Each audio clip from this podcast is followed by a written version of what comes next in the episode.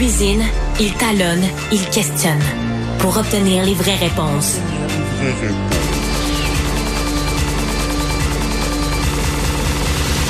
Du Trisac. Ben, a Loïc Tassé qui est avec nous euh, pour parler de politique internationale. Loïc, bonjour.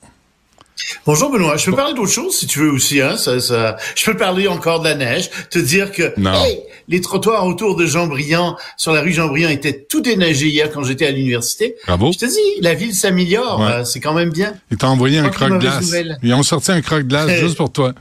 Euh, ah, je pense que oui. Il y a la, la, Cour internationale de justice euh, qui euh, donne des ordres à Israël ben, donne des ordres à Israël parce que, évidemment, Israël est traîné par l'Afrique du Sud devant la Cour internationale de justice. Israël qui accuse, euh, enfin, l'Afrique du Sud qui accuse Israël de commettre un génocide à Gaza. On en a souvent parlé. C'est partout dans les journaux. Alors, ils ont rendu une première décision, une décision intérimaire. Ce n'est pas la décision finale qui, à mon avis, va prendre pas mal de temps à sortir, au mieux cet été, peut-être dans des années. Mais donc, ils se disent, un instant, on donne ordre à Israël et la Cour peut le faire parce qu'elle s'adresse à des États dans ce cas-là, on donne ordre à Israël de permettre l'approvisionnement humanitaire à Gaza. On donne ordre à Israël aussi de punir des gens qui font la promotion d'un génocide en Israël.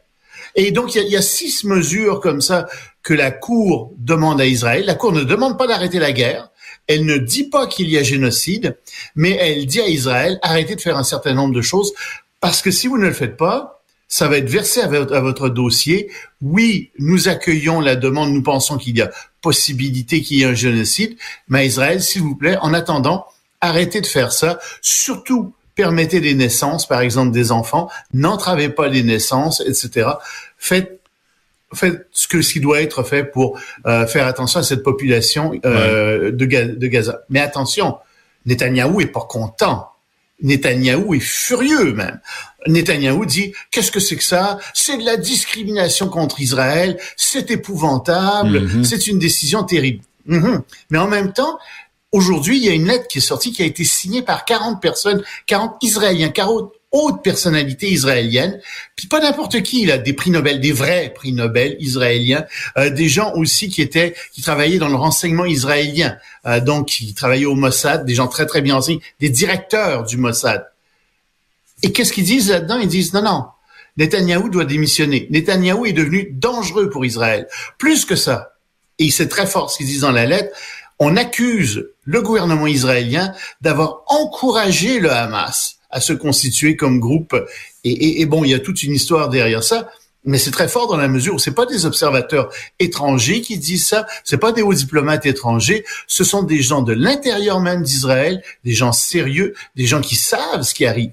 Et donc, Netanyahou vraiment euh, a, des gros problèmes en ce moment. Mais c'est drôle. Loïc, la Cour internationale de justice ne se penche pas sur le Hamas ou sur euh, la Palestine. Si. Alors, le, Hamas, elle l'a fait. elle, ne peut pas parce que officiellement, la Cour internationale de justice ne peut traiter, euh, ne peut donner des ordres qu'à des États et des États signataires euh, du traité ah, sur sûr. Elle euh, la Cour internationale de justice. Elle peut pas gérer les, terroristes. Elle peut pas gérer le Hamas. Le Hamas, c'est pas un État. Le Hamas, c'est un groupe terroriste. Par contre, elle lance au Hamas un appel ça, elle peut le faire. Elle dit libérer les otages. Ah, ça, ça, va les convaincre. C'est le minimum qu'elle peut faire. Ben oui, des non, assassins. ça convaincra pas non plus des Israël. violeurs, des, des psychopathes. Attends, écoute, c'est 17, c'est certain. Mais c'est quand même 17 juges euh, qui sont des gens de, qui sont euh, vraiment des, des, très respectés dans le monde, qui viennent de plusieurs pays. Euh, c'est pas n'importe quoi, c'est pas des clowns euh, qui disent ça. Et Israël là-dessus, et surtout le gouvernement Netanyahou, est, est très très faible. Je le signale. C'est pour ça que que j'amène ça comme première nouvelle. Euh, en France, le Conseil constitutionnel invalide 40 des articles de la nouvelle loi sur l'immigration. Ah, à peu près, oui. Ah, oui, oui, oui, oui. Il y en avait, euh, écoute, il y a un grand nombre d'articles de loi euh, sur l'immigration là-dedans. Euh, c'est, c'est, je te dis, au total, il y en a 80, 86 et ils en ont annulé 35. Et la plupart, ce sont des, des ce sont des... Et, ils l'ont fait, attends, avant que je te dise comment ils l'ont fait, euh, ils ont dit, c'est parce que on appelle ça des, des cavaliers seuls, c'est-à-dire que ce sont pas des articles de loi qui sont liés directement à l'immigration.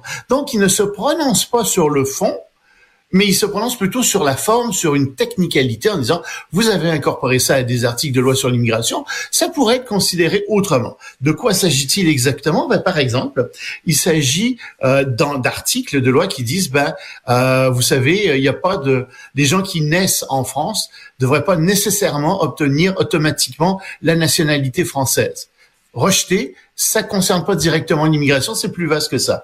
Euh, par exemple, encore, euh, les étudiants euh, qui arrivent en France euh, devraient peut-être payer une caution euh, si jamais justement ils s'évanouissent dans la nature, etc.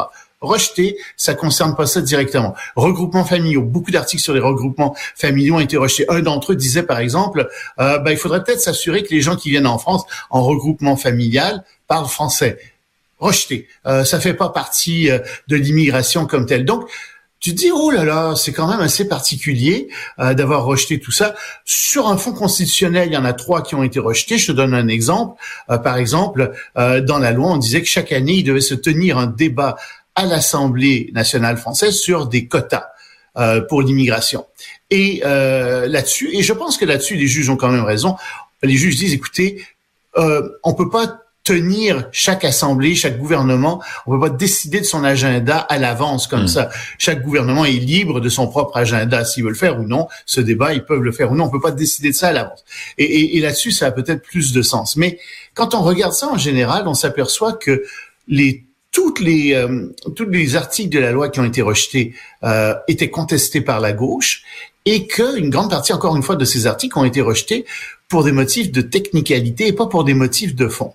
Sauf que si tu agis comme ça, si tu dis on rejette pour des technicalités euh, les, les, lois, des articles de loi, ben tu vas être obligé de faire la même chose avec d'autres lois.